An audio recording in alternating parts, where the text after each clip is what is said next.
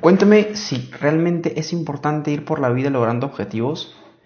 Cuéntame si realmente importa el hecho de ir tras una meta y hacerla tuya y centrarte en esa meta y lanzar un camino. ¿Es realmente importante para ti?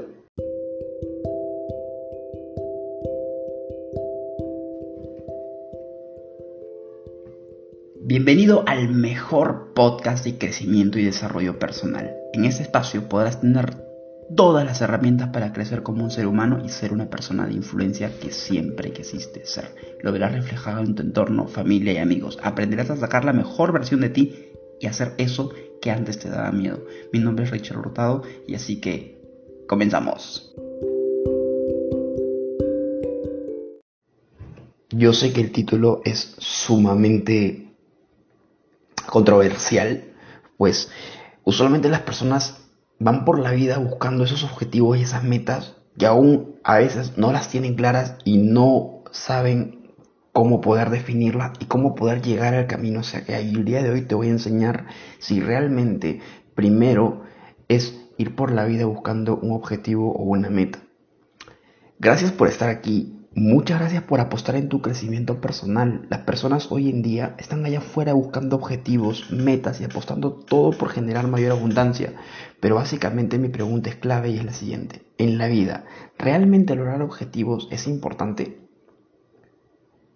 Te cuento, hace un tiempo atrás, dos años para ser más específico, me pasó algo totalmente crucial que hoy por hoy me lleva a estar aquí justamente con ustedes.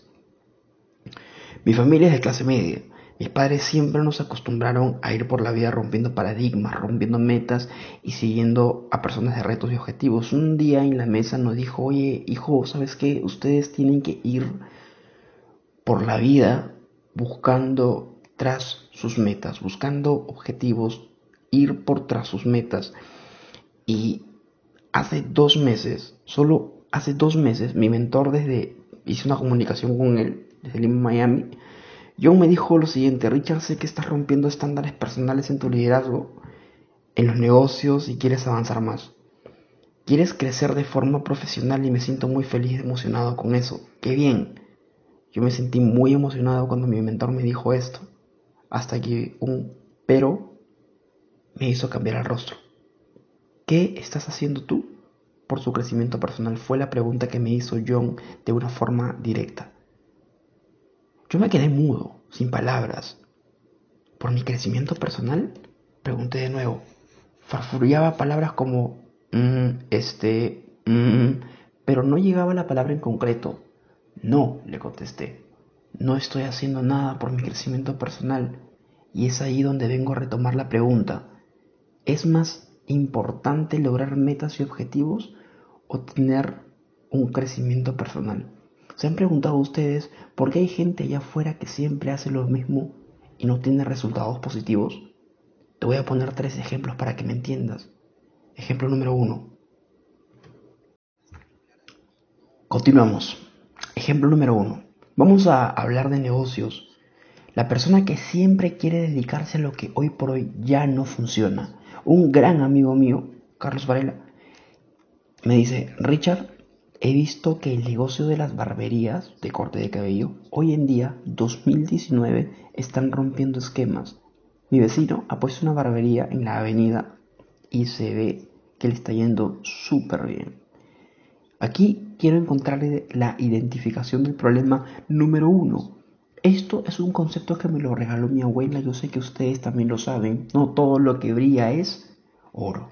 Si se ve que le está yendo bien, y eso no significa que realmente le esté yendo bien. Él dijo, se ve que le está yendo bien. ¿Cómo lo compruebo? El día que yo me fui a cortar el cabello en esta barbería, yo le hice la pregunta al dueño, que fue el quien me cortó. Mientras José me cortaba, le pregunté qué tal le iba en el negocio y él me contestó lo siguiente. Richard, ¿qué harías si te digo que invertí más de 200 mil soles en este local. Produjo entre 100 soles diarios en mis días de suerte y 50 soles en mis días bajos. Es decir, que en aproximadamente 6 a 7 años terminaré de recuperar mi inversión y luego de esos 7 años, si es que todo va bien, empezaré a ganar. Mi pregunta aquí es clara y clave. ¿Realmente esa barbería, ese salón de spa, ese lugar para cortar el cabello, resultaba ser un negocio rentable o no? Es una pregunta para ustedes y resuélvensela. A los dos días me encontré nuevamente con Carlos Valela y le conté la charla que tuve con el barbero, pero la identificación del problema aquí es, está clarísima. Carlos fue tras un objetivo, quizá la meta de él también tener su barbería y ser un empresario, pero él tenía la intención de ser y no de crecer. Por eso digo esto, no es lo mismo crecer profesionalmente que tener crecimiento personal. Que le vaya bien al vecino que tiene una tienda no es un indicador objetivo que a ti te vaya bien. Identificación de problema número dos. Vivimos en una sociedad de básicamente, en el norte, por donde yo vivo, el, el negocio saturado tonto. Así yo lo llamo, negocio saturado tonto. E-N-S-T. ¿Han escuchado alguna vez a alguien decir lo siguiente? Oye, quiero poner un restaurante. Y tú le preguntas, ¿y por qué lo quieres hacer? Porque todo el mundo come. Oye, quiero poner una clínica. ¿Y por qué lo quieres hacer? Porque todo el mundo se enferma. Mi pregunta es la siguiente. ¿Por qué debo elegirte a ti para comer? Que todo el mundo coma no significa que el negocio no esté saturado en tu mercado. Porque, pero la gente no entiende esto. ¿Por qué? Porque queremos ir detrás de una meta y no queremos crecer. A veces al ver la competencia, nosotros no evaluamos a fondo cómo le está yendo en el negocio al ver la competencia y dices que de repente tiene un local, un salón espectacular, un, una buena infraestructura, no significa o no es un indicador clave que le está yendo bien. Quizá debe haber problemas internos. Quizá el negocio deba estar saturado. Quizá el señor tenga más de 500 mil soles en deudas, no lo sabemos. No podemos arriesgar sin antes no crecer, no intentar crecer, no evaluar desde otra perspectiva. Ejemplo número 2.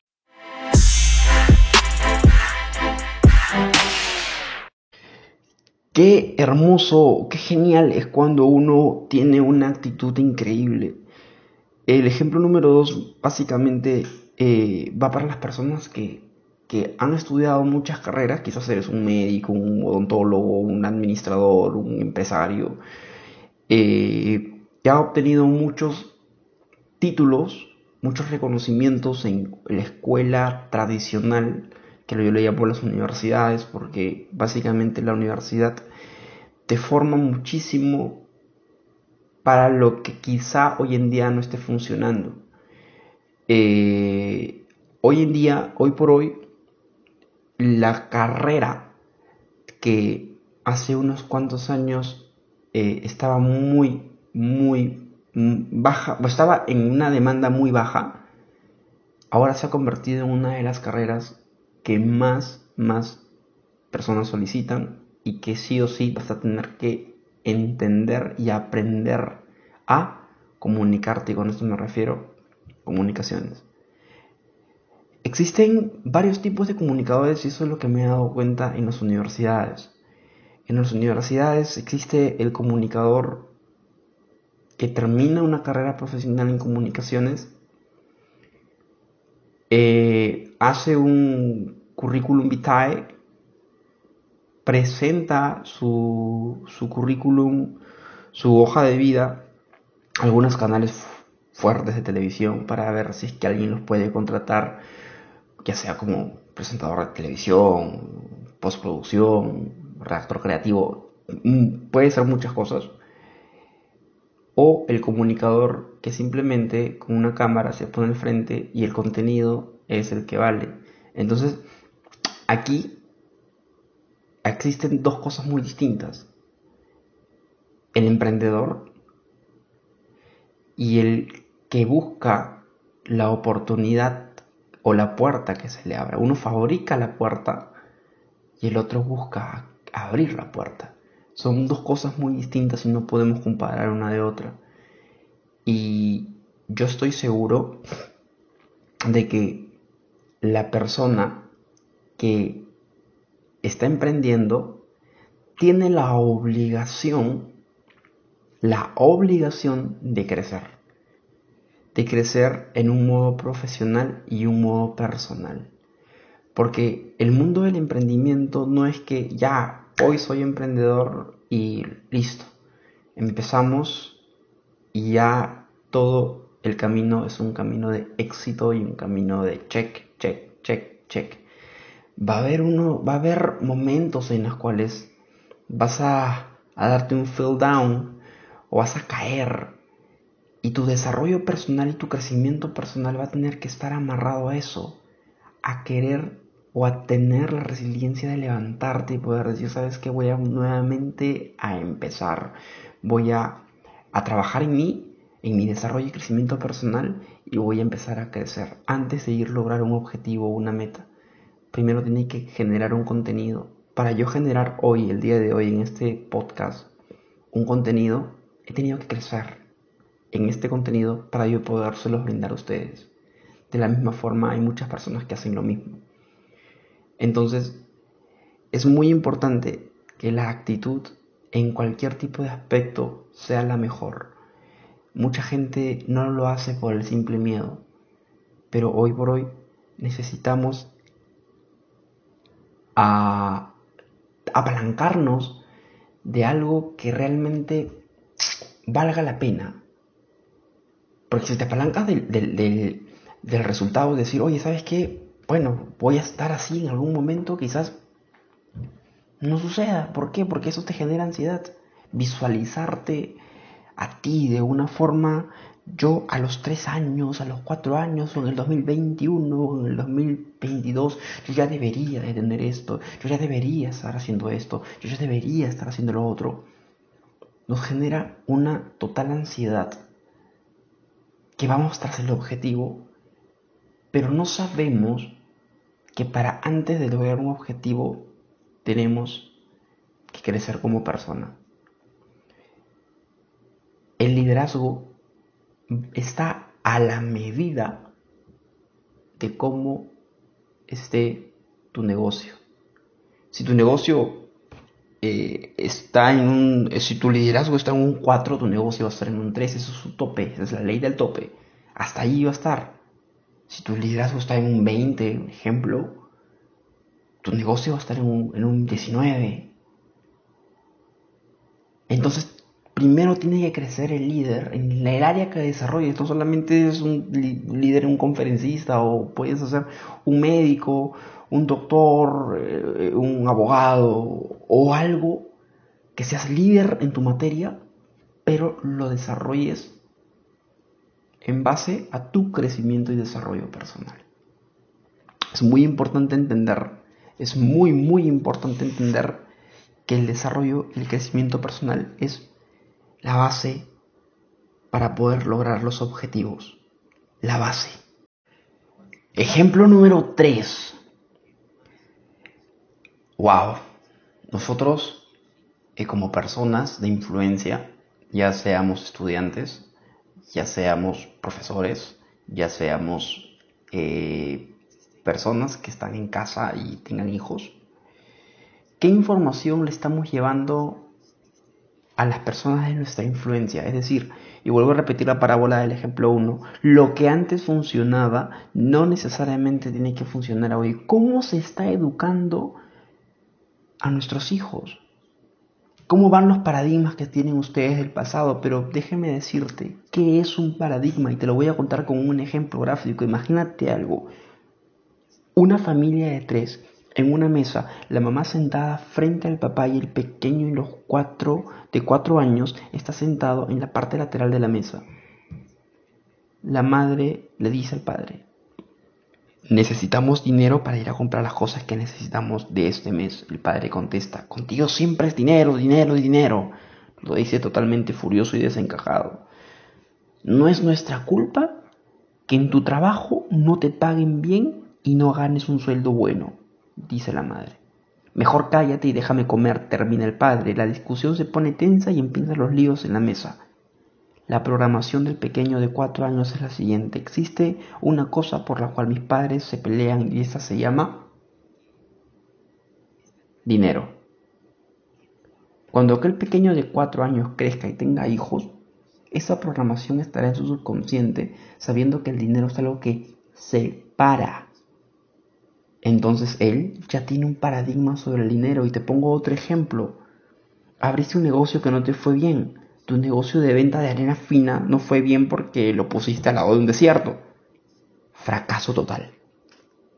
Entonces mientras tu hijo de 12 años iba creciendo, tú le decías lo difícil y horrible y asqueroso que es abrir un negocio y ser un emprendedor. Le decías que es muy difícil invertir y que está es una tontería y que no deberías meterte.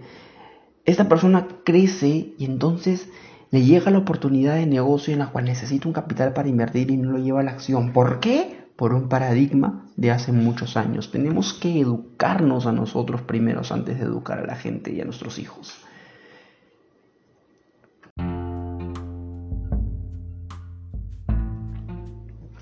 ¿Qué información le estamos llevando? ¿Qué información estamos haciendo que nuestros hijos consuman? ¿Por qué pedimos que ellos se eduquen y nosotros no podemos educarnos? Es muy importante que nosotros nos eduquemos primero antes de buscar o pedir educación a ellos. Tenemos que educar a nuestros a nosotros antes de educar a nuestros hijos. El mundo avanza y yo avanzo con el mundo.